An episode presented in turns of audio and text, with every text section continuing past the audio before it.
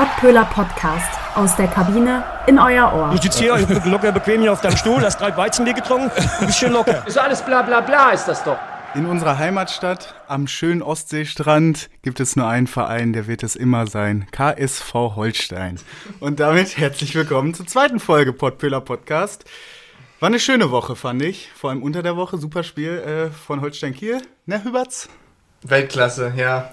Also ist halt einfach so. Also herzlichen Glückwunsch auf jeden Fall an Kiel. Überragend gegen aber auch extrem schwache Bayern. Aber darum soll es ja bekanntermaßen hier nicht gehen. Die Bayern sind uns in diesem Podcast, weites, Podcast weitestgehend egal. Ja, ich als Dortmund-Fan muss natürlich einmal kurz darauf zu sprechen kommen, weil es einfach schön ist, auch mal die Bayern aus dem Pokal fliegen zu sehen, auch relativ früh. Äh, ihr habt den angepissten Bayern-Fan schon gehört, das ist Hüberts. Und äh, rechts neben mir sitzt noch der Navi. Ja, herzlich willkommen äh, zur neuen Folge. Wir freuen uns. Ja. Richtig. Ähm, wir haben schon auf die erste Folge relativ viel Feedback bekommen, also ich zumindest. Ja. Äh, letzte Woche haben mich die Leute gefragt, jo, wann kommt eigentlich die neue äh, Podcast-Folge? Ähm, wir wollen einfach nochmal sagen, die kommt jetzt immer alle zwei Wochen, weil wir wollen nicht einfach immer nur über Ergebnisse sprechen. Ja, die haben scheiße gespielt, die haben gut gespielt. Wir wollen ein bisschen über Entwi äh, Entwicklung quatschen. So. Und die erste Entwicklung, die es äh, heute zu bequatschen gibt, ist der Regionalliga-Start. Ähm, die geht jetzt in die Rückrunde oder ist jetzt am Wochenende in die Rückrunde gegangen. Ähm, RWE hat gespielt in Wiedenbrück, nur 0-0. Überragend, aber dafür Rot-Weiß Oberhausen. Ja, RWO richtig stark gewesen. 5-0 gegen Wegberg Beek äh, gespielt. Ja. Tims Lieblingsverein. Ich wollte gerade sagen, ich wusste, dass mir das irgendwann nochmal um die Ohren fliegt, aber eben jene Amateursportplätze von Wegberg Beek haben halt gezeigt, dass auch die Fußballmannschaft aus selbiger Stadt nicht unbedingt die Qualität aufweist. Gegen RWO 5-0 untergegangen. Das ist auf jeden Fall ein souveräner Start für Oberhausen in die Rückrunde und so ein bisschen verkehrte Welt. Essen als klarer Aufstiegsaspirant eigentlich, haben wir ja in der ersten Folge auch besprochen. Äh, nur mit dem 0 zu 0 im Jahnstadion.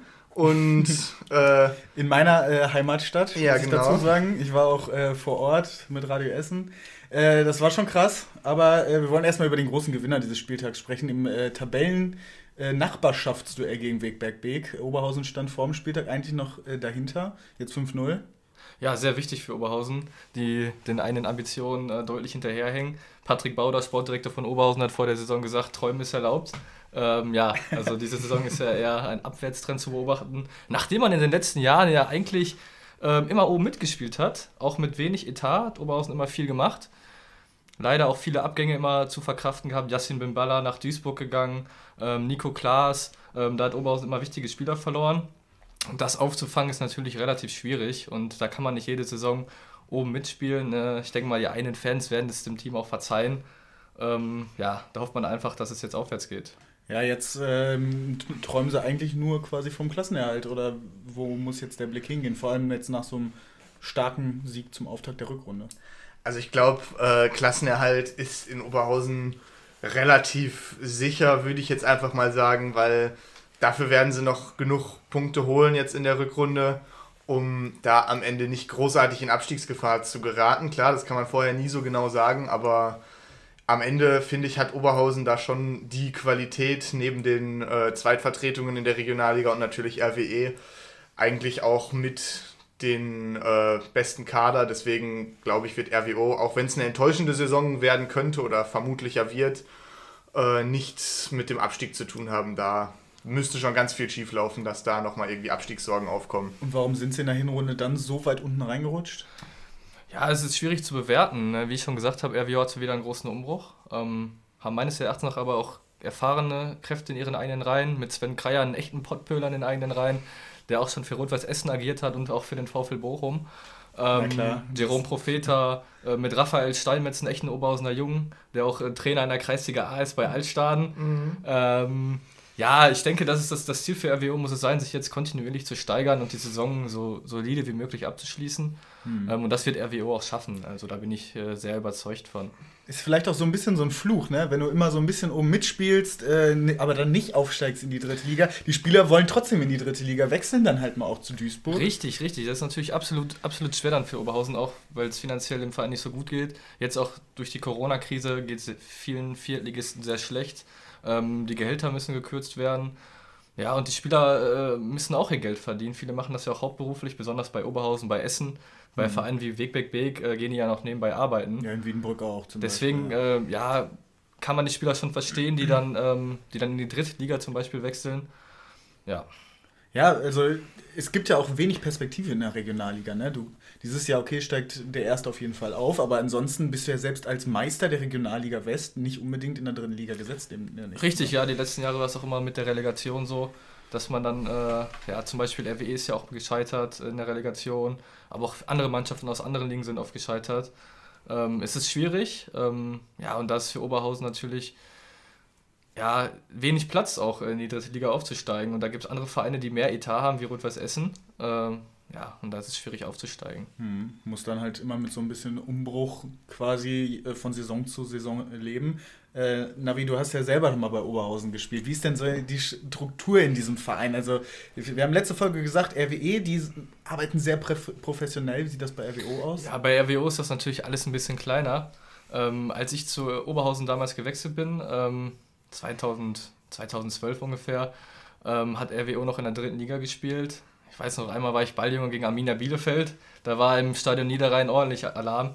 Äh, als die Bielefelder dann auch mitgereist sind, äh, ja, ein richtiger Hexenkessel. Jetzt hat man ja die neue Tribüne noch gebaut. Vielleicht auch nochmal alles ein bisschen professioneller äh, jetzt in Oberhausen. Ja, und was ich erlebt habe, ähm, Oberhausen hat viel Wert auf die Jugendarbeit gelegt. Also in den letzten Jahren hat man sich stets weiterentwickelt. Wenn man sieht, dass die U19 von Oberhausen in den letzten Jahren immer eine gute Mannschaft in der, in der A-Jugend-Bundesliga war, ist es, ja, ist es schon sehr stark. Ähm, andere Vereine äh, schaffen es nicht, zum Beispiel Alemannia Aachen äh, ist da für mich deutlich schlechter in den letzten Jahren gewesen. Ähm, aber Oberhausen hat auch immer gegen Duisburg zum Beispiel mitgehalten. Also da merkt man gar nicht so, so große Unterschiede. Mhm. Und äh, ich denke, das sollte auch der Weg für Oberhausen sein, viel über die Jugendarbeit zu gehen, weil das Geld ist eben nicht vorhanden und was gibt es Besseres, als eigene Talente aus dem eigenen Stall zu fördern. Und das wollen die Fans, glaube ich, auch sehen. Ja, klar. Das ist ja dann auch so ein bisschen äh, emotionale Verbundenheit mit dem Verein. Wenn du bei dem Verein bleibst, der dich erstmal so dahin gebracht hat, dass du vierte Liga immerhin spielen kannst, die großen Talente werden dann wahrscheinlich eher nicht bei Oberhausen bleiben, aufgrund der Perspektive auch. Nee, absolut nicht. Ähm, die, die Spieler werden dann abgeworben von, von Bochum, von Dortmund, von Schalke. Ähm, ein gutes Beispiel zum Beispiel Chris Führig hat in der U19 noch bei Rot-Weiß Oberhausen gespielt, ähm, unter dem Trainer Mike Thulberg, der jetzt A-Jugendtrainer von Borussia Dortmund ist. Ähm, spielt jetzt bei Paderborn eine richtig starke Saison ähm, in der zweiten Bundesliga. Mhm. Also RWO hat, hat diese Talente, die immer da sind, aber leider können die nicht am Verein gebunden werden, weil, weil ja, die Perspektive nicht so groß ist als Regionalliga-Fußball. Regionalliga-Fußball ist eben leider nicht so attraktiv. Mhm. Äh, Hüberts, wenn du jetzt mal guckst auf die Regionalliga Westen, auf die Rückrunde jetzt, was glaubst du, wie weit kann es für Oberhausen noch gehen? Könnten sie noch mal wenigstens oben angreifen oder sich gesichert im Mittelfeld absetzen? Ja, also ich glaube, im gesicherten Mittelfeld wird es definitiv für Oberhausen enden. Wie weit es noch nach oben geht, ist die Frage. Also wir haben über RWE viel gesprochen, wollen auch gleich nochmal über RWE sprechen. Ich glaube, dass sie da nochmal ein ernsthafter Konkurrent oben um den Aufstieg werden für RWE, das glaube ich einfach nicht, äh, weil dafür spielt RWO, äh, RWE Entschuldigung, zu konstant. Auch das kann es ja auch nicht sein nach so einer Hinrunde, ne? Genau, also, und nach dass so einer sie erst im Aufstieg nicht äh, kein Wort mitzureden haben, das ist ja klar, aber vielleicht auch mal die äh, Mannschaften oben zu ärgern. So, es geht ja auch so ein bisschen um Rivalität dann hier im Pott, ne? Ja, das auf jeden Fall. Also auch ohne Zuschauer wird den meisten Spielern bei RWO gegen RWE auf dem Platz wohl auch bewusst sein, was das äh, für ein Traditionsduell ist, vor allem hier im Pott. Und äh, ich war selber auch mal vor Ort beim Derby. Also da ist das Stadion, egal ob man dann in Essen oder in Oberhausen spielt, da sind die Stadien beide schon nahezu ausverkauft. Also ich glaube, in Essen war es sogar beim letzten Spiel mit Zuschauern ausverkauft. In Oberhausen sind es dann meistens so an die 10.000, die da kommen. Also das ist schon auch ein traditionsgeladenes Spiel. Und da kann RWO auf jeden Fall zum Stolperstein werden im Aufstiegsrennen für RWE. Leider sind sie ja diese Saison nicht mehr als eben nur ein kleiner Stolperstein, weil in den vergangenen Jahren war das ja auch gerne mal anders. Da standen die beiden ja auch gerne mal beide oben und haben sich bis weit ins Saisonfinale rein so ein bisschen noch um die Aufstiegsplätze gestritten oder um den Aufstiegsplatz gestritten. Das ist in dieser Saison allerdings ja eher nicht der Fall. Mhm, also müssen wir mal beobachten, aber wie wichtig ist es dann jetzt vor allem in dieser Rückrunde, auch wenn es in Anführungszeichen nur Weg, Berg, Weg ist, so reinzustarten. Also ich, ich habe gestern noch ähm, mit, mit, einem Bekannten gesprochen, mit dem Roman, der ein großer RWO-Fan ist. Äh, der hat das Spiel auch äh, live geguckt und der hat mir auch gesagt, dass Oberhausen ein super Spiel gemacht hat. Ähm, in der Winterpause hat sich Oberhausen noch mit Hüseyin Bulut verstärkt, ähm, kommt aus der aus, dem, ähm, aus der Talentspiele von Dortmund, ist dann äh, in die Türkei gewechselt, konnte sich da nicht durchsetzen und über Sportfreunde Lotte ist er jetzt nach Oberhausen gekommen. Mhm. Ähm, äh, hat gestern äh, auch schon erste Minuten bekommen und ja, ich denke, dass Oberhausen sich jetzt kontinuierlich weiter, weiter verstärken wird und immer, immer besser werden wird und auch nicht absteigen wird. Ja, ja, klar, aber dann muss natürlich der Blick schon vielleicht dann irgendwann mal auch auf die nächste Saison gehen, wenn man den Anspruch hat, träumen zu dürfen, äh, wollen, mein Gott, äh, träumen zu können, sage ich ja so, äh, da muss man vielleicht auch schon mal äh, Spielern, die im nächst, in der nächsten Saison vielleicht mal äh, gute Akzente setzen können, vielleicht auch in dieser Saison, wenn man gesichert ist, äh, auch mal Spielanteile bringen, oder? Wie seht ihr das? Ja, das sehe ich auch so. Es geht für Oberhausen, glaube ich, auch jetzt langfristig darum, schon mal einen guten Kader für die nächste Saison aufzubauen, um in der nächsten Saison dann wieder oben angreifen zu können. Ich denke, das ist auch das Ziel von, äh, von Rot-Weiß Oberhausen. Ähm, ja, wie gesagt, es ist schwierig in der Liga zu bestehen. Das hat RWO jetzt ähm, am, am, eigenen Leib zu spüren bekommen in dieser Saison. Mhm. Ähm, was man auch sagen muss, ähm, Oberhausen hat ja in dieser Saison schon den Trainer entlassen, Dimitritos Papas. Äh, eine echte RWO-Legende, auch schon zweite, zweite Bundesliga für Oberhausen gespielt. Wurde ersetzt von Mike Terranova, dem Fußballgott in Oberhausen. äh, der wird ja, ja, der wird äh, gefeiert in Oberhausen. Auch vor jedem Spiel wird er, wird er, ähm, gibt es da Schlachtrufe aus der Kurve der jetzt wieder Trainer ist von Oberhausen. Ähm, ja, die Saison ist unruhig bei Oberhausen, aber der Blick sollte zur nächsten Saison gehen. Ja, genau. Ähm, wichtiger, wichtiges Zeichen übrigens da auch von äh, RWO, weil du das jetzt gerade angesprochen hast, über die langfristige Planung mit äh, Kapitän Jerome Profete hat man vor, glaube ich, zwei Wochen den Vertrag verlängert. Also auf jeden Fall eine wichtige Stütze mit viel Erfahrung äh, gehalten für die nächste Saison. Das ist auf jeden Fall ein gutes Zeichen und ein wichtiger Schritt für RWO, dass man sagt, ja, die Saison war vielleicht nicht optimal, aber man kann eben trotzdem Führungsspieler wie Prophete halten und geht mit dem auch in die nächste Saison, auch als Kapitän. Zeigt ja auch, dass die dann so ein bisschen äh, oder auf jeden Fall Selbstvertrauen in den Kader haben, auch noch für diese Saison, dadurch, dass man ihn jetzt äh, vorzeitig verlängert. Ja, man muss auch nicht immer alles schlecht reden. Ne? Richtig. Also, klar, die Saison ist bis jetzt nicht gut gelaufen. Ist ja auch außergewöhnlich, ne? Ja, in den letzten Jahren war man immer oben dabei. Also, ja. dass Oberhausen die Saison jetzt so, äh, ja, so schlecht bis jetzt abgeschnitten hat, ist auch nicht zu erwarten gewesen. Das hat mhm. in RWO, glaube ich, auch keiner gedacht.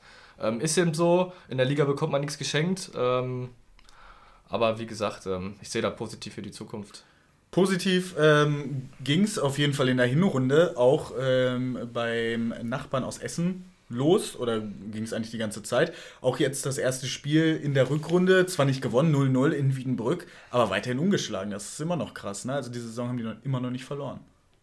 Ja, also RWE, das haben wir ja letzte Woche auch schon gesagt, äh, unheimlich professionell, wie die da arbeiten und es ist mit Sicherheit der ein oder andere in Essen enttäuscht gewesen nach dem 0-0 gegen. Genau das wollte ich fragen. Ist das jetzt ein enttäuschendes Ergebnis? Ich war gestern da, habe dann einen Artikel gepostet und äh, mit der Überschrift enttäuschendes Ergebnis für Rot-Weiß Essen und in den Kommentaren ging es dann richtig ab. Dann sagten die Leute, das ist doch nicht enttäuschend, aber ich finde beim Aufsteiger 0-0 zu haben, vor allem mit so einer Chancenüberlegenheit, ist das ein enttäuschendes Ergebnis. Ja, schon. Also wenn man RWE mal so anguckt, dann kann man natürlich so ein bisschen den Vergleich ziehen. In dieser Saison sind sie schon so ein bisschen das FC Bayern oder der FC Bayern der Regionalliga West. Wenn man sich das mal anguckt und dann gerade gegen eine Fahrstuhlmannschaft wie Wiedenbrück, die quasi jedes zweite Jahr Regionalliga und Oberliga tauscht, äh, da sollte der Anspruch auf jeden Fall mehr sein als 0-0. Natürlich soll das in keinster Form die Leistung von Wiedenbrück schmälern. Und sie haben auch eine taugliche Truppe zusammen, haben, hat man ja gesehen, gegen RWE 0-0 gehalten, das ist nicht schlecht. Aber trotzdem kann das nicht der Anspruch von Essen sein. Und da es jetzt noch das erste Spiel in der äh, Rückrunde war, kann man das vielleicht noch so ein bisschen als Ausrutscher wegtun, aber da sollte man so ein bisschen das Auge drauf haben, wenn da jetzt in den nächsten Wochen auch so ein bisschen Sand im Getriebe ist, dann vielleicht hier und da man mal Pünktchen lässt oder die Leistung ein bisschen abbaut, dann ja, kann das ganz, ganz schnell auch nochmal in eine andere Richtung gehen. Wir haben letzte Woche gesagt, ja, Essen ist eigentlich so gut wie sicher aufgestiegen oder sollte nicht mehr in große Schwierigkeiten kommen, aber jetzt das 0-0 und ich sag mal zwei, drei weitere Ergebnisse, die vielleicht nicht ganz den Vorstellungen entsprechen und dann stehen ganz schnell Dortmund 2 oder andere Konkurrenten, zum Beispiel Preußen Münster, bereit, um sich da die Pole Position zu holen. Äh, ich habe gerade nachgeguckt, Dortmund 2 hat jetzt 2-1 gegen Aachen gewonnen zu Hause. Die sind jetzt dann auf äh, drei Punkte dran. Haben noch Vier, vier glaube ich sogar. vier. Drei oder vier? Ich, meine, es sind, ich gucke mal gerade nach. Ich meine, es sind drei Punkte. Vier Punkte Abstand, Ja. okay. Aber sie haben noch das Nachholspiel gegen äh, Mönchengladbach. Zwei, äh, was sie spielen müssen. Aber was mir jetzt mh, so als Beobachter klar geworden ist, so Teams, die sich hinten reinstellen in der Regionalliga, wo das Geläuf vielleicht auch mal nicht so einfach ist, wie Wiedenbrück, wie als ich dabei war, Aachen. Nächste Woche könnte es wieder genauso sein gegen Bonn, die Gegen ganz Bonn, ja, unten ich stehen. Es können, also es fehlt nicht an Chancen, aber dann musst du auch diese Chancen machen. Ja, also solche Gegner sind immer sehr, sehr schwer zu bespielen. Das ist auch das große Problem in der Liga. Das ist ähnlich wie in der zweiten Liga, wenn man gegen Sandhausen spielt oder gegen Regensburg spielt. Wie sich Bochum letzte Woche in Regensburg hat sich ja auch wahnsinnig schwer getan. Es ist immer schwer, gegen solche Teams zu spielen, aber ich denke, Essen sollte da ruhig bleiben. Ich bin vollkommen davon überzeugt, dass Essen diese Saison ihren Weg gehen wird. Für mich auch vom Kader ähm, absolut das Potenzial aufzusteigen. Nächste Woche gegen Bonn äh, denke ich, dass sie auf jeden Fall wieder zurück in die Spur finden, wenn man davon Ja. reden kann. Jetzt einmal. Ja, also die, die, haben, sie haben immer noch nicht verloren. Ne? Also es ist immer noch eine. Also das ist in meinen Augen kein Beinbruch, wenn man mal einen unentschiedenen Natürlich Sieg zurückholt. Ich habe auch gestern ähm, auch in den Netz, in den sozialen Medien gesehen, dass die Fans waren auch gar nicht unzufrieden. Also klar hat man gesagt, solch, so ein Spiel muss man eigentlich gewinnen, aber man holt man mal einen Punkt. Ein Punkt kann am Ende auch Gold wert sein. Was nimmt man denn als, mit aus so einem Spiel? Was für ein Fazit? Also für mich jetzt als Beobachter, ich bin jetzt kein RWE-Fan, äh, klar fieber ich mit, dadurch, dass ich da arbeite, aber ähm, für mich ist es halt trotzdem enttäuschend bei einem Aufsteiger. Und wenn du dir denkst, okay, du musst jetzt mal rauskommen und es ist auch wichtig, stark in die Rückrunde zu starten und dann auch ein Engelmann, der einen Elfmeter schießt, also den hätte, glaube ich, jeder von uns besser geschossen, weil der war einfach halb links äh, hingeschoben und Hölscher hält den Ball fest. Ja, weiß ich nicht. Ähm, man kann immer mal einen Elfmeter verschießen. Ne? Klar. Äh, wenn man sich mal anschaut, äh, Mainz verschießt im DFB-Pokal gegen Ja. Bochum alle Elfmeter. Äh, Reus verschießt auch gegen Mainz einen Elfmeter. Also, ja, ich finde, man muss das immer so ein bisschen relativieren. Ober äh, Essen gestern unentschieden gespielt gegen Wiedenbrück. Ähm, aber ja, es ist vielleicht auch enttäuschend, aber wie gesagt, die werden nächste Woche gegen Bonn eine Reaktion zeigen und zeigen, wer die Nummer 1 in der Liga ist. Ich habe gerade auch ein bisschen das Spiel von Dortmund äh, 2 gegen Aachen geguckt, als glühender Fan der Regionalliga. Und ich muss sagen, dass ich Dortmund ist spielerisch eine gute Truppe, aber ich sehe Essen da auf jeden Fall einen Tick vorne. Auch ähm, Ja. zum Beispiel der Tigges äh, von Dortmund 2 hat jetzt auch bei den Profis schon mitgewirkt, wird auch nicht immer zur Verfügung stehen in der, in der Regionalliga-Reserve.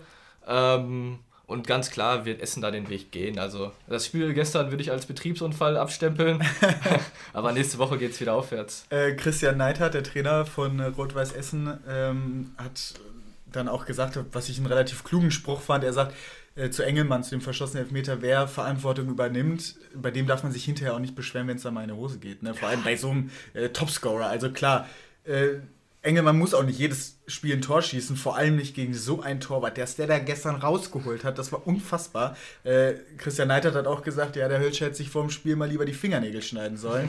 Also, das, das war schon echt krass. Also, was der da alles rausgefischt hat, inklusive Elfmeter, das war schon heftig. Ja, in solchen Spielen wächst man ja auch immer über sich hinaus. Ne? Und der Hölscher ist, ist ein guter Torwart. Also Ich, ich muss ehrlich gestehen, ich kenne den Torwart nicht. Äh, Ich kenne den Torwart von Wiedenbrück leider nicht. Auch wenn ich viel kenne, ihn kenne ich nicht. Ähm, aber ich kann mir schon vorstellen, was er Ja, da ja. gestern alles halten musste. Er hat wahrscheinlich, oder hat, auch wie ich gelesen habe, ein Offensivfeuerwerk abgebrannt. Auf jeden Fall, die Ähm, hatten Chancen um Chancen, Doppelchance äh, von Alexander Hahn und Engelmann im Strafraum nach dem Freistoß. Da hätten sie vielleicht auch schon Elfmeter äh, kriegen können, weil Kiel Gomez da so ein bisschen geschubst wird.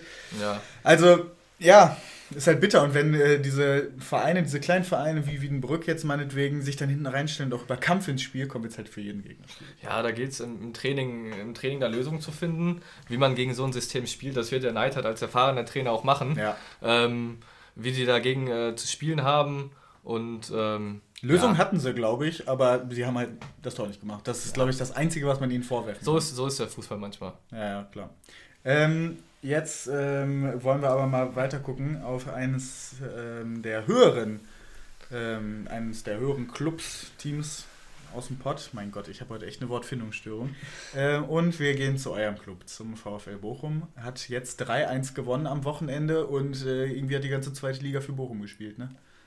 Ja, äh, was soll man sagen? Also, wenn es läuft, dann läuft's. Und das ist ähnlich wie schon in der letzten Folge mit Darmstadt. So, wenn man dann einmal oben dabei ist, dann hat man eben auch das Glück, dass Kiel nach dieser Pokalsensation gegen Bayern, die werden wahrscheinlich bis heute Morgen durchgefeiert und durchgesoffen haben und verlieren dann eben heute in, äh, gegen Karlsruhe mit 3 zu 2. Das spielt dem VfL natürlich in, den, in die Karten. Äh, führt auch nur unentschieden gegen Paderborn, dank Chris Führig, den wir ja gerade schon kurz erwähnt haben. Und ja, Bochum gewinnt 3-1 nach Rückstand gegen Nürnberg. Überragend das Spiel gedreht. Robert Tesche. Ich habe es bei Sky tatsächlich kurz gehört. Es ist sein erster Doppelpack seit 2009 für Ja. den HSV. Im Da hat- Europapokal. Da hat er eine Europa League Quali, glaube ich, doppelt getroffen. Und ja, daran sieht man, was in Bochum momentan alles möglich ist. Ne? Träumen ist erlaubt, würde Ja. ich sagen. Ja. Träumen ist erlaubt. Da ist die Parallele zu äh, Rot-Weiß Oberhausen. Aber jetzt tatsächlich, ihr seid Erster, ne? Bis auf das Montag, wenn jetzt Hamburg im, am Montag nicht gewinnt. Ne? Ja, genau, die spielen morgen gegen den VfL Osnabrück. Vielleicht sind morgen ein paar VfL-Fans, äh, haben ein bisschen lila-weiß im Herzen. ähm, ja, ich muss ehrlich sagen, mir ist eigentlich völlig egal, was der HSV morgen gegen Osnabrück macht. Wir sollten auf uns schauen, ne? wie, man, wie man bekanntlich immer sagt. Äh, ihr könntet auch Trainer werden mit diesen Pressesprüchen, ja. Ja, nee, ähm, ich bin voller Euphorie, wenn ich über den VfL sprechen darf. Gestern wieder ein sehr schwieriges Spiel gehabt gegen, gegen starke Nürnberger in meinen Augen. War aber auch zu erwarten. Ich wäre gestern mit dem Punkt zufrieden gewesen. Ähm, ja, Danny Blum gestern ausgefallen, dafür Bockhorn wieder gespielt. Hat wieder ein super Spiel gemacht, äh, wie gegen Der Regensburg. ne, im Moment. ja, da haben wir echt eine neue Alternative gewonnen. In der Hinrunde war er leider äh, dauerhaft verletzt. Ähm, ja, hätte ich auch nicht erwartet, dass er so, so stark ist. Bisschen noch zu verspielt am Ball. Ja, aber man muss einfach sagen, dass das Team gewachsen ist, den Druck standhält bis jetzt. Und ähm, ja, nächste Woche spielen wir in Sandhausen. Eigentlich ein Pflichtsieg, ne? Ähm, Sandhausen heute auch gegen den Jahren verloren, 3-1. Ähm, ja, ich bin zuversichtlich, dass wir, das, dass wir das Spiel nächste Woche auch gewinnen werden. Wenn man die Konkurrenz betrachtet, Düsseldorf spielt jetzt auch in nächster Zeit oder in den nächsten beiden Wochen gegen die Spielvereinigung aus Fürth und den Hamburger Sportverein. Ähm, da nehmen sie sich auch nochmal gegenseitig die Punkte weg. Ja, und es gilt jetzt kontinuierlich zu punkten. Und ähm, ja, träumen ist erlaubt, oder Tim? Ja, auf jeden Fall. Träumen ist mehr als erlaubt mittlerweile. Ich habe, glaube ich, irgendwann äh, Mitte November, Anfang Dezember mal ausgerufen, wenn Bochum ab dem 24. Spieltag immer noch so weit mit da oben steht, dann wird das Träumen so langsam wirklich zum Glauben an den Aufstieg. Aber so weit sind wir ja noch nicht, aber trotzdem auf jeden Fall eine überragende Hinrunde und äh, es zeigt das, was du gerade gesagt hast, die Stärken vom VfL Bochum wieder zwar in Rückstand geraten, aber innerhalb von nicht mal zwei Minuten das Ganze wieder egalisiert und ausgeglichen. Das ist äh, eine wahnsinnige Moralleistung dann immer wieder von Bochum gegen Darmstadt ja auch schon Ich nach dem grad sagen, Rückstand sofort zurückgekommen. Äh, da hat Thomas Reis, glaube ich, sogar noch gesagt, ja, wir werden nicht jedes Spiel drehen, aber wenn es doch so kommt, werde ich mich nicht beschweren auf jeden Fall. Äh, nee, das ist schon überragend, was da in Bochum momentan abgeht. Und das darf gerne bis Mai so weitergehen. Im Moment ist das Glück ja auch ein bisschen auf unserer Seite, wenn ich sehe, was der Scheffler für eine dicke Chance vorher vergibt. Und dann haut der Tesche den Ball aus 25 Meter so überragend in die Maschen, wie einst Daniel Imhoff gegen den HSV. hat, hat mich direkt daran erinnert, die Bude. Und dann macht er auch noch den Doppelpack. Äh, Da bin ich echt, äh, da bin ich echt fast umgefallen zu Ja. Hause. Ja, Und ja, also ich kann sagen, wenn der VfL aufsteigen sollte, färbe ich mir erstmal blaue Haare. Das äh, halten okay, wir wir, fest. wir nehmen dich beim Wort. Und das, äh, das werden wir dann auch live auf Instagram, glaube ich, verfolgen. Ja. ähm, Podcast könnt ihr alle mal folgen. Äh, kurz mal ein bisschen Werbung reinschalten. Wir sind bei 78 Abonnenten. Äh, wollen natürlich bald dreistellig sein. Also bis zur nächsten Folge möchten wir 150 gerne haben, Ja, muss man sagen. genau. Also ähm, teilt das mit euren Omas, Opas, allen möglichen, die ihr kennt, ähm, die Bock auf Fußball haben aus dem Ruhrpott und vielleicht noch äh, Bochum-Fans sind. Ähm, und ich glaube, wenn ihr aufsteigt oder wenn das jetzt die nächsten Woche so weitergeht, dann wird hier auf jeden Fall ein, eine Bochum-Euphoriewelle geritten. Ja, ich finde, man muss mal so ein bisschen Demut bewahren, aber Äh, das merke ich bei euch aber Ja. richtig gut. ja. Nach jedem, zu, zu Vorsicht aufrufen. Ja, ich, ich, ich träume natürlich, aber. Ja, ist ja auch erlaubt, aber wer, was glaubt ihr, mit wem, was sind so die Hauptkonkurrenten? Also ihr, ihr seid jetzt auf Platz 1, ihr seid auf jeden Fall Aufstiegskandidat, die Bochumer. Äh, wer sind eure Mitkonkurrenten? Äh, also der HSV sowieso. Ähm, man weiß, die waren sie ja in den letzten Jahren in der zweiten Liga immer, haben es immer irgendwie geschafft, am Ende nicht aufzusteigen. Aber die werden auch weiterhin oben dabei bleiben und ich glaube, diese Saison werden sie es auch wohl zurück in Liga 1 schaffen. Das ist aber nur mein Tipp. Aber die werden auf jeden Fall bis zum Schluss mit oben dabei sein. Äh, Düsseldorf nach extrem schlechtem Saisonstart und ich glaube, dem persönlichen Tiefpunkt für die Fortuna war das äh, 0 zu 5 auswärts bei unserem VfL. Aber danach ging es auch wieder bergauf bei den Düsseldorfern, stehen jetzt auch mittlerweile auf Platz 3, profitieren von den Patzern von Kiel und Fürth.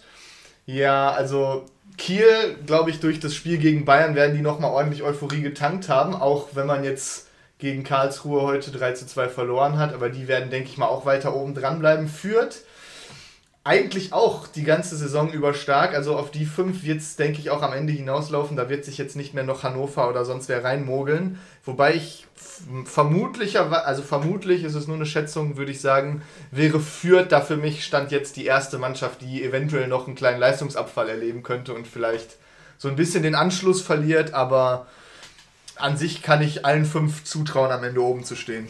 Ja, ich, ich sehe das eigentlich ähnlich wie der Tim.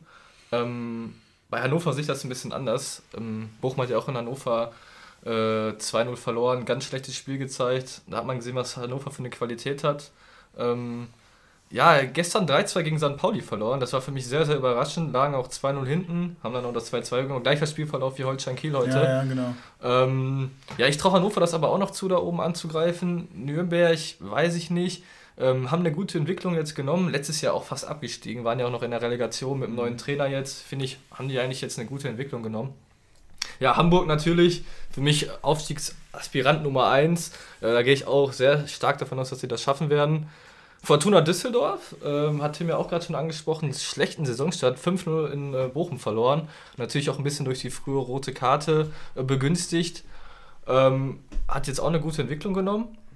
Äh, da sollte der Trainer ja auch schon, äh, auch schon gehen. Die Fans haben das alle gefordert, dass der Trainer mhm. da äh, nicht, gut, nicht gut ist, aber jetzt äh, zeigt das eigentlich eine andere Sprache. Ähm, ich glaube tatsächlich, das 5-0 in Bochum war so ein bisschen ne? das Hallo Wach für ja. Düsseldorf, dass da jetzt auf jeden Fall was passieren muss. Weil das war klar, frühe rote Karte, früher Elfmeter, frühes 1-0 für Bochum. War das für Spiel uns, haben wir auch noch zusammen Genau, ne? war für uns beide alles wunderbar. Für Düsseldorf eher das Gegenteil und dann hat sich Bochum halt auch zweiten, in der zweiten Halbzeit in dem Spiel richtig in den Rausch gespielt. Und ich denke mal, danach wird in Düsseldorf bei einigen gewesen sein, so jetzt müssen wir mal langsam die Ärmel hochkrempeln und Gas geben, weil sonst kann das eine ganz bittere Saison werden. Aber das ist Fortuna ja gelungen, stehen jetzt auf Platz 3 und aktuell würde ich sagen, spricht nicht viel dafür, dass sie nochmal einbrechen, sondern dass sie oben dabei bleiben. Ja, genau. Um Kräuter führt, hat Tim gesagt, kann sein, dass sie einen Ab Leistungsabfall bekommen. Haben bei uns auch ein super Spiel gezeigt, haben uns eigentlich an die Wand gespielt. Das Spiel haben wir auch sehr deutlich verloren. 2-0 ging das Spiel, meine ich, aus. Ähm, ja, wenn man mal so sieht, haben wir gegen die Top-Clubs, gegen Hamburg haben wir gewonnen.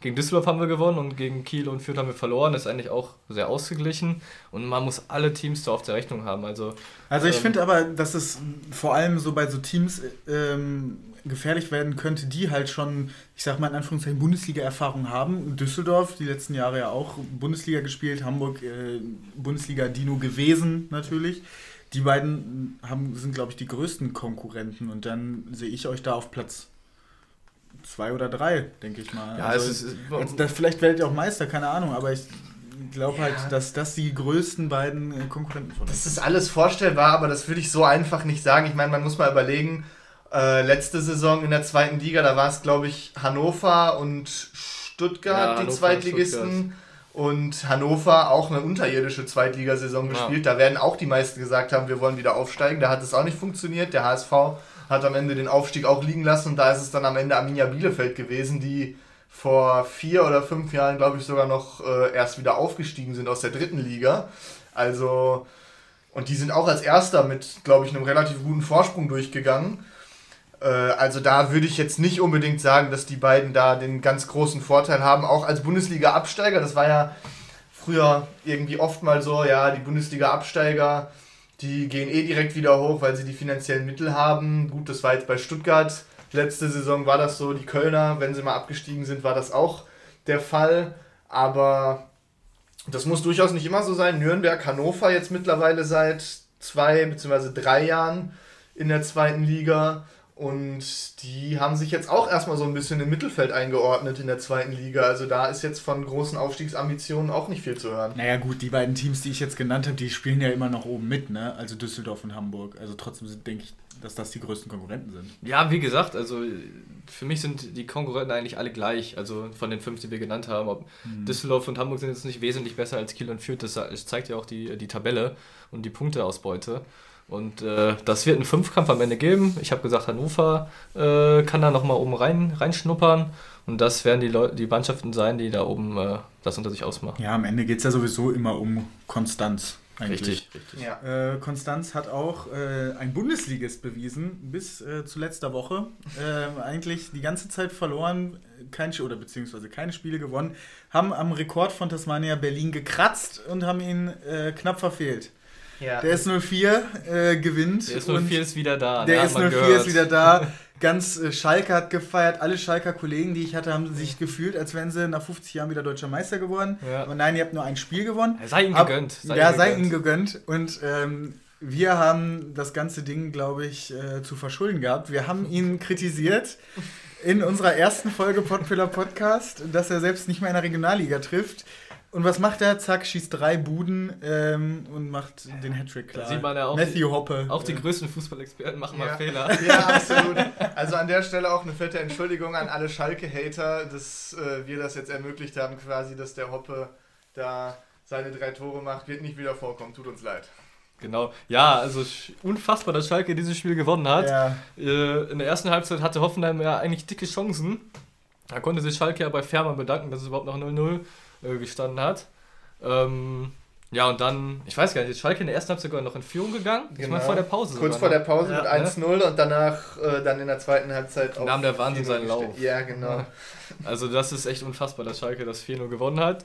Und ja, wir nehmen ja jetzt hier gerade auf an einem Sonntag. Richtig. Ähm, und Schalke spielt gleich gegen Eintracht Frankfurt in Frankfurt. Ja, da bin ich sehr gespannt. Also ich glaube, da kann niemand voraussagen, wie das Spiel ausgehen wird. Entweder nimmt Schalke den Schwung jetzt mit und äh, gewinnt da wieder, was mich schon überraschen würde, wenn ich ehrlich bin, weil ich sehe Frankfurt da doch schon äh, aufgrund der letzten oder der gesamten Saison in der Favoritenrolle. Ähm, da bin ich sehr gespannt. Ich tippe mal auf ein 2 zu 1 für die Eintracht. Also ich habe äh, bei Tipico einen Handicap-Schein auf äh, Frankfurt gemacht. Ich glaube, die gewinnen das heute relativ deutlich. Ja, das ist die große Frage. Also, wie geht Schalke damit um? Ist jetzt äh, die große Euphoriewelle da, dass man sagt, ja, Klaas-Jan Huntelaar kommt vielleicht wieder, Kolasinac Also- ist wieder da, wir haben den Rekord von Tasmania Berlin nicht eingestellt, wir haben gewonnen, wir haben sogar 4-0 gewonnen. Ist es jetzt so, dass dann auf Schalke erstmal wieder die Festtage ausgerufen sind und man so ein bisschen das Spiel in Frankfurt verschläft? Oder wie Navi gesagt hat, kann man den Schwung mitnehmen? Das werden wir erst im Spiel sehen. Ich möchte mir da auch wirklich irgendwie kein Urteil drüber erlauben, weil ich mir das absolut vorstellen kann, dass es in beide Richtungen geht. Also ich kann mir beim besten Willen auch vorstellen, dass Schalke jetzt in Frankfurt nochmal richtig zaubert und das vielleicht auch 2-3-0 gewinnen kann. Aber wie gesagt, ich kann mir auch genau wie ihr beide sehr gut vorstellen, dass die ganze Euphorie über den zugegebenermaßen starken Sieg von Schalke jetzt äh, in Gelsenkirchen den Leuten ein bisschen zu Kopf gestiegen ist und dass man mit einem bösen Erwachen in Frankfurt am Ende ohne Punkte nach Hause fährt. Sie müssen es jetzt auf jeden Fall bestätigen. Ähm, vor allem auch richtig gut gespielt Harid. Äh, hat Jo. zwar nicht die Tore gemacht, drei Vorlagen und ein Tor gemacht. Ja, richtig, richtig gutes Spiel von Harid gewesen. Ja. Er ist also so ein Spieler, ja, nie die Leistung gezeigt, wurde suspendiert. Und, aber er ist schon ein Spieler, der, ja, der Fußball spielen kann, ein Unterschiedsspieler vielleicht auch. Äh, hat es vielleicht nie so gezeigt. Hat mich auch überrascht letzte Woche. Und ich habe ja schon im letzten Podcast gesagt, dass ich ja die Qualität des Kaders schon in Frage gestellt habe. Dass ich da einfach denke, dass die Qualität nicht gut genug ist, aber vielleicht werde ich eines Besseren belehrt. Äh, da bin ich auf jeden Fall mal sehr gespannt. Und äh, ja, bleibt abzuwarten, wie es für Schalke weitergeht. Kader ist aber ein gutes Stichwort. Was haltet ihr denn von der äh, Transferpolitik vom S04? Kolasinac jetzt zurückgeholt und jetzt soll auch noch Klaas-Jan Huntelaar wiederkommen. Also die Echsen äh, vereinen sich wieder Ja, ich Schalke hab's, oder was? Ich, ich habe es mit dem Schmunzeln wahrgenommen. Ja, ich Also- hab, also ich habe vorhin auch gesehen, Max Meyer ist ja jetzt auch wieder vertragslos, vielleicht klopft Schalke da ja auch nochmal an. Ähm, Nein, Spaß beiseite. Ich glaube nicht, dass der nochmal zurück Frage ist nach Gelsenkirchen kommt. Frage ist nur, was sein Stiefvater oder sein Vater dann für ein Auto haben möchte. und Frage ist, äh, wann Senior Raoul wieder zurückkommt, oder? Ja, ich glaube, der, der hat sich verabschiedet. Aus dem- Ja, aus dem der will sich die Scheiße jetzt auch nicht mehr an. nee, also ich habe so ein bisschen das Gefühl, dass Schalke da mit diesen Transfers noch nicht mal primär darauf abzielt, den Kader jetzt wirklich so zu verstärken, dass man sagt, dass äh, man wieder etwas konkurrenzfähiger wird, sondern dass es ein bisschen um auch Wiedergutmachung bei den Fans geht. Ich glaube, es war das schlimmste Jahr für Schalke-Fans überhaupt. Also den ersten, das erste Spiel im Jahr 2020 gegen Gladbach hat man gewonnen. Danach musste man äh, bis 2021 warten, bis Schalke wieder mal einen äh, Sieg in der Bundesliga geholt hat. Und wenn man dann so Identifikationsfiguren wiederholt, wie es eben ein Huntela oder ein Kolasinac war, Rafinha war ja auch im Gespräch. Rafinha auch im Gespräch, dann, dann tut, macht man sich auf jeden Fall schon, äh, vor allem wenn man so wie Schneider auf Schalke sehr, sehr in Frage gestellt wird von den Fans, macht man sich damit vielleicht Freunde oder verschafft sich zumindest ein bisschen Zeit. Ob das jetzt sportlich wirklich die Riesenverstärkung ist, ist wieder eine andere Frage. Du hattest das, glaube ich, in der letzten Folge schon gesagt, Navi. Also ein äh, Kolasinac, der in Arsenal, glaube ich, in der Hinrunde fünf Pflichtspiele oder so Ja, eher absolviert hat saß hauptsächlich auf der Bank oder hat in der ersten Pokalrunde mal seine Einsatzzeiten bekommen. Der war da bei weitem kein Leistungsträger. Und auch ein Huntela, klar, der hat jetzt nochmal doppelt getroffen als Joker für Ajax. Aber auch der ist bei Ajax Amsterdam mehr so der Edelreservist, der dann irgendwann in der letzten Minute mal kommt. Also glaubst du, das ist eher so ein PR-Move-Ding vom Schneider, wo wir ja letzte Woche oder letzte, in der letzten Folge auch gesagt haben, dass der auf dem wackeligen Stuhl sitzt? Ja, das schon, das schon, aber ich, ich Ist denke ein sogar, PR-Move? Huntela könnte Schalke, glaube ich, sogar echt weiterhelfen. Der ist zwar 37, meine ich, aber der macht noch seine Tore ab und zu bei Ajax, ist aber jetzt auch äh, eher auf der Bank. Ajax hat jetzt auch noch einen Neuzugang geholt auf der Position. Ähm, der Weg für Schalke ist frei und ich glaube schon, dass er ein paar Buden machen kann. Ob das jetzt die ideale Lösung ist, weiß ich nicht. Huntela kennt Schalke, Huntela lebt Schalke. Die Fans lieben Huntela. Also, wenn der Hunter weg wäre, wäre es, glaube ich, nicht so schlecht für Schalke. Nee, auf jeden Fall das nicht. Also ich finde, PR-Aktion ist ein bisschen zu hoch gegriffen, aber ich stelle das schon so ein bisschen in Frage, ob das wirklich das primär Sportliche dahinter steht oder ob man den Fans so ein bisschen Wiedergutmachung bieten will, indem man sagt, guck mal hier, wir haben jetzt hier zwei Jungs geholt, die leben Schalke, die sind Schalke, die stehen für die erfolgreiche Zeit vor allem vom FC Schalke aus den letzten Jahren. Und ob man damit nicht vielleicht eher so ein bisschen Wiedergutmachung leisten will. Natürlich kann ein Huntela Schalke weiterhelfen. Die Frage ist aber natürlich mit 37, inwiefern kann er im Sturm zum Leistungsträger werden. Also ich bin ganz ehrlich, ich sehe Klaas-Jan Huntela jetzt nicht unbedingt als Stürmer Nummer 1 auf Schalke, dass der über 90 Minuten geht und in der Rückrunde seine 8, 9, 10 Tore macht. Also das sehe ich für den Ja, aber gesagt vielleicht nicht. muss es, muss es das ja auch nicht sein. Also für Schalke geht es ja jetzt erstmal darum, sich vom Abstieg zu retten, glaube ich. Da sind wir uns alle einig Ja, im ich, Moment. Schalke hat auch einfach Glück, so dass die Konkurrenz äh, da unten auch, auch nicht gewinnt. Köln, Katastrophe. Arminia Bielefeld holt da auch nicht viele Punkte. Ähm, Mainz 05, gut, gestern einen überraschenden Punkt beim BVB Haben wir geholt. extra gemacht. Ja, ja, auf jeden Fall. Ähm, ja, Bielefeld deswegen, hat aber auch gegen Hoffenheim gepunktet, ne? ja, aber auch alle nicht dreifach gepunktet. Ne? Das Und nicht meine- 4 zu 0 gegen Hoffenheim gewonnen. Ja, ja, aber Schalke hat auf jeden Fall noch alle Möglichkeiten, das Ja, zu ja, schaffen. Auch wenn ich immer noch der Meinung bin, dass es sehr, sehr schwierig wird. Aber was ist denn vielleicht auch, wenn die Hunteler holen, um sich erstens Alternativen zu schaffen im Sturm? Haben sie ja nämlich nicht so viele. Und es könnte natürlich auch ein mentales Ding sein. Ihr habt eben gesagt, er lebt Schalke. Und äh, bislang haben wir auch ähm, die Mentalität der Mannschaft ja auch in Frage gestellt. Stimmt, also vielleicht braucht Schalke solche Spielertypen. Zum Beispiel Bentaleb, Harit, das sind nicht die Spielertypen, die Schalke braucht. Äh, Und dann kommen Kolasinac und ein Hunteler, die beide Richtig. Legenden sind auf Also Schalke. gut, Harit, äh, ich meine vom, vom Charakter her, letzte Woche hat er ja spielerisch gezeigt, was er drauf hat. Ja. Aber ja, genau, wenn vielleicht Fährmann, Kolasinac ähm, und jetzt vielleicht Huntela, hat man dann drei Spieler im Kader in den eigenen Reihen, die Schalke kennen. Gut, dann noch ein junger Spieler wie Ahmed Kotucu, der für mich nicht, äh, immer noch nicht genug zum Zug gekommen ist. Ja. Weil den finde ich eigentlich äh, vollkommen solid und der könnte für mich auch ein paar, paar Treffer erzielen. Ähm, deswegen, wie gesagt, ich kann nur sagen, dass die Verpflichtung, glaube ich, nicht so schlecht wäre. Mm, Nee, absolut nicht. Also da gehe ich auch voll mit dir, dass die Schalke leben und das ist ja gerade das, äh, was eben die Fans an diesen Spielern so begeistert, dass sie eben den FC Schalke so leben und ich finde, man hat es bei Kolasinac ganz gut gesehen. Der hat sich da wirklich auch in jeden Zweikampf reingehauen gegen Hoffenheim und hat da auch wirklich hinten ordentlich abgeräumt, ohne großartig Kompromisse zu machen. Und diese Malocha-Mentalität, das ist ja das, was sich Schalke immer auf die Fahne schreibt, dieser Kumpel- und Malocha-Club. Und die bringt eben ein Huntela ebenso wie ein Kolasinac auf jeden Fall mit. Und in dem Punkt verstärkt äh, sich der FC Schalke auf jeden Fall. Die Frage ist, ob es dann am Ende qualitativ reicht, wobei da auch wieder dieser Punkt ist, den wir gerade schon angesprochen haben. Also wir stehen jetzt, äh, Mainz und Schalke stehen jetzt mit sieben Punkten am Ende der Tabelle. Also in der normalen Bundesliga-Saison bist du mit sieben Punkten, aber sowas von abgeschlagen letzter. Ah, aber noch ist Licht am Ende des Tunnels. ne? Eben, weil eben auch, wie du gesagt hast, die Konkurrenz so gut wie gar nichts auf die Kette kriegt. Köln, Mainz, ein Achtungserfolg gegen Dortmund, aber das ist am Ende auch nur ein Punkt, egal ob der jetzt gegen Dortmund Ja. geholt wird oder gegen Ja. Augsburg. Ja gut, aber ich glaube, mit diesem Punkt hat man nicht äh, gerechnet, würde ich Ja. sagen. Äh, da können wir auch eigentlich direkt mal jetzt weiterspringen auf das nächste Spiel, weil eigentlich war auf Dortmund, oder in Dortmund, oh mein Gott, auf Dortmund, in Dortmund eigentlich auch so ein bisschen Euphorie, glaube ich, da, nachdem man 3 zu 1 gegen Leipzig gewinnt, auswärts.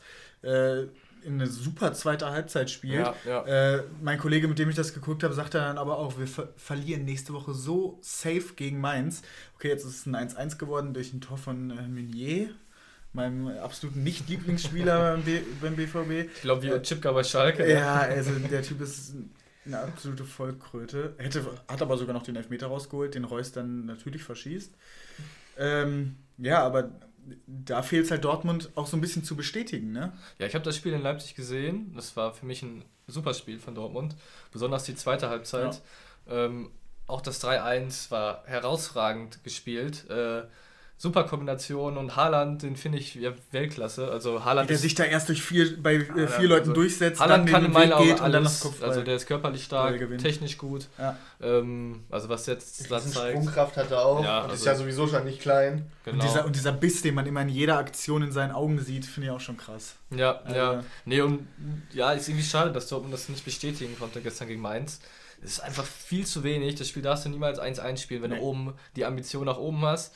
Äh, ich, gerade spielt der FC Bayern München, die führen 2-1 gegen den SC Haben- Freiburg. haben gewonnen, ist Haben gerade 2-1 abge- gewonnen, ist ja. Ende. Ja, Bayern gewinnt so ein Spiel dann eben, ne? Vor allem, äh, ich meine, Freiburg, Freiburg, ja, ist sogar besser als Mainz diese Saison, aber ja. Ja, Weil, ja, äh, ja, ich weiß, was ne? du meinst. Ja, die gewinnen dann so ein Spiel, vor allem jetzt nach der Pokalniederlage gegen Kiel. Da hätte ich sogar gedacht, dass Bayern deutlicher gewinnt, weil wenn Bayern Wut im Bauch hat, kann es immer übel werden. Mhm. Aber Freiburg ist nun auch keine Laufkundschaft. Ne? Also die haben sich da auch teuer verkauft heute. Ja, ja. und äh, ich weiß gar nicht, gegen wen spielt Dortmund nächste Woche, weißt du das? Äh, auswendig jetzt gerade nicht. Warte, ich guck mal gerade nach. Ja, Ähm, weil da, da gilt es dann wieder, ähm, wieder eine Reaktion zu zeigen, weil wenn man dann wieder nicht gewinnt, dann verliert man allmählich den Anschluss nach oben. Und ähm, Ja, und dann kann man sich am Ende der Saison auch nichts davon kaufen, dass man überragend gegen Leipzig 3-1 gewonnen hat, wenn die dann am Ende auf Platz 2 stehen und Bayern Jäger Nummer 1 sind und man selber sich mit Platz 4 zufrieden geben muss, dann bringt es am Ende auch nicht, wenig, nicht wirklich viel, dass man sagen kann, ja, aber wir haben ja gegen Leipzig überragend gespielt. Und das finde ich ist beim BVB eine Sache, die kann man an, auch an keinem Trainer festmachen. Das ist in den letzten Jahren irgendwie immer der Fall gewesen. Also Dortmund hat immer die Probleme mit den kleinen Mannschaften gehabt, dass man immer wieder sich da selber ein Bein gestellt hat. Man denkt an Augsburg, die in den letzten Jahren auch immer gerne mal ein Stolperstein für Dortmund geworden sind. Also da muss Dortmund eben das, was, was wir gerade gesagt haben, die Spiele, die Bayern dann eben knapp gewinnt, auch mal mit einer Scheißleistung gegen defensive Mannschaften. Das muss Dortmund noch reinbekommen, um da wirklich noch ganz aufzuschließen und dann wieder irgendwann vielleicht auch mal von der Meisterschaft reden zu können. also Dortmund hat ja auch äh, zu Hause gegen Köln verloren diese Saison. stimmt, ja. das war Genau auch eine das auch, Riesenüberraschung. Also Dortmund spielt nächste Woche in, in Leverkusen, habe ich gerade gesehen. Leverkusen ja auch Das ist aber am Dienstag, das ist eine englische Woche. Englische Woche sogar, oh, Ja, ja. oh, ja. Leverkusen auch 1-0 gegen Berlin verloren, gegen Union. Überraschungsmannschaft der Saison, hätte auch Ja, keiner ich- erwartet. Ja. Wo stehen die jetzt? Fünf, ich. vier oder fünf, Die ja, waren fünf. vor dem Spieltag vor Dortmund. Ja. Äh, oder bevor Dortmund gespielt Ja, hat, weil die haben ja, genau. Ähm, ja, ich Schon denke krass. aber, dass Dortmund in Leverkusen gewinnen wird, weil Leverkusen ist gerade auch sehr schlecht drauf, konnten ihre Leistung aus der Hinrunde nicht so bestätigen. Mhm. Da habe ich gedacht, dass Leverkusen endlich mal Konstantes reinbekommt. Bin mich auch mal gespannt, wie es weitergeht. Ja, ich denke, dass Dortmund aber da ein Zeichen setzen wird und das 2-0 gewinnen wird. 2-0 auswärts? Gehe ich Ja. von aus. Ja. Könnte, ich, könnte ich mir auch vorstellen, vor allem weil äh, Leverkusen ja auch direkte Konkurrenz ist. Ähm, also ich wäre jetzt mit dem Thema durch. Ich habe noch eine Sache, wo wir gerade Leverkusen ansprechen. ähm, ein äh, Artikel zum DFB-Pokal. Ähm, Leverkusen spielt jetzt gegen Essen. Die Bild postet als Artikel, äh, Leverkusen bekommt freilos. Ja, das habe ich auch gesehen. Äh, Also, ist ein, ja, es ist eine Frechheit. Also Essen, ich glaube, das will Essen auch nicht so annehmen. Die werden gegen Leverkusen alles reinhauen, auch wenn es eine Mammutaufgabe wird. ja klar. Ähnlich also, wie Leipzig gegen Bochum, wobei ich sogar noch irgendwie die Chancen für Essen gegen Leverkusen höher sehe als für Bochum in Leipzig. Also ist einfach mein Gefühl. Ja, Also für mich gibt es da für Bochum in Leipzig nichts zu holen. Muss ich einfach so sagen. Aber ja, Freilos, freilos, ist einfach frech. Also- freilos ist frech. Also ich ja. schließe das einfach mal damit ab, indem ich sage, nach dem Kiel-Spiel von Mittwoch ist für mich im Fußball und im DFB-Pokal alles möglich. Also Haben Ja. sie, äh, die Bild hat übrigens auch äh, Kiel als freilos äh, bezeichnet für die Bayern. ja, Ja, das also ist die Bild-Zeitung, ne?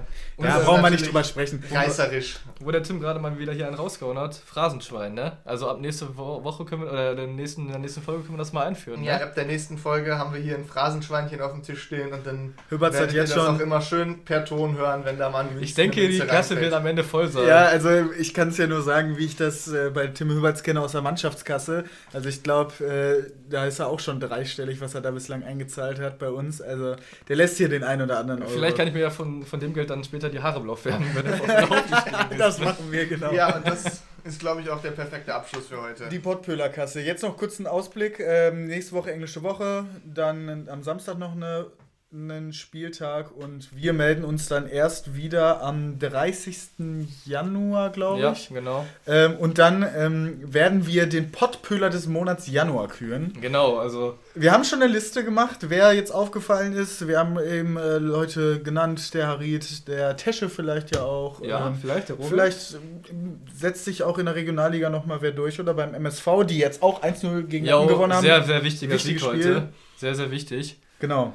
Und dann werden wir ähm, euch das mal zur Abstimmung ähm, stellen auf unserem Instagram-Kanal. Wie genau, das werden wir euch dann nächste Woche nochmal erklären. Genau, ganz wichtig, folgt uns alle Folge. bei Instagram, ne? Genau, folgt uns bei Instagram, ähm, @podpöhlerpodcast ähm, und folgt uns auch auf Spotify oder wo auch immer ihr das hört. Dann wisst ihr immer, wann wir eine neue Folge hochladen. Ähm, Empfehlt es weiter an eure Fanclubs, was auch immer. Ähm, wir freuen uns auf jeden Fall, dass das bisher eigentlich relativ gut angenommen wurde. Ich habe Ja. eigentlich nur positives Feedback Also, bekommen, kann außer zu meinem Ton natürlich. Ich kann auch von mir sagen, dass es mir großen Spaß macht. Ich denke euch auch. Ja, Ja, auf jeden Fall. Und äh, wir bleiben am Ball. Glück auf.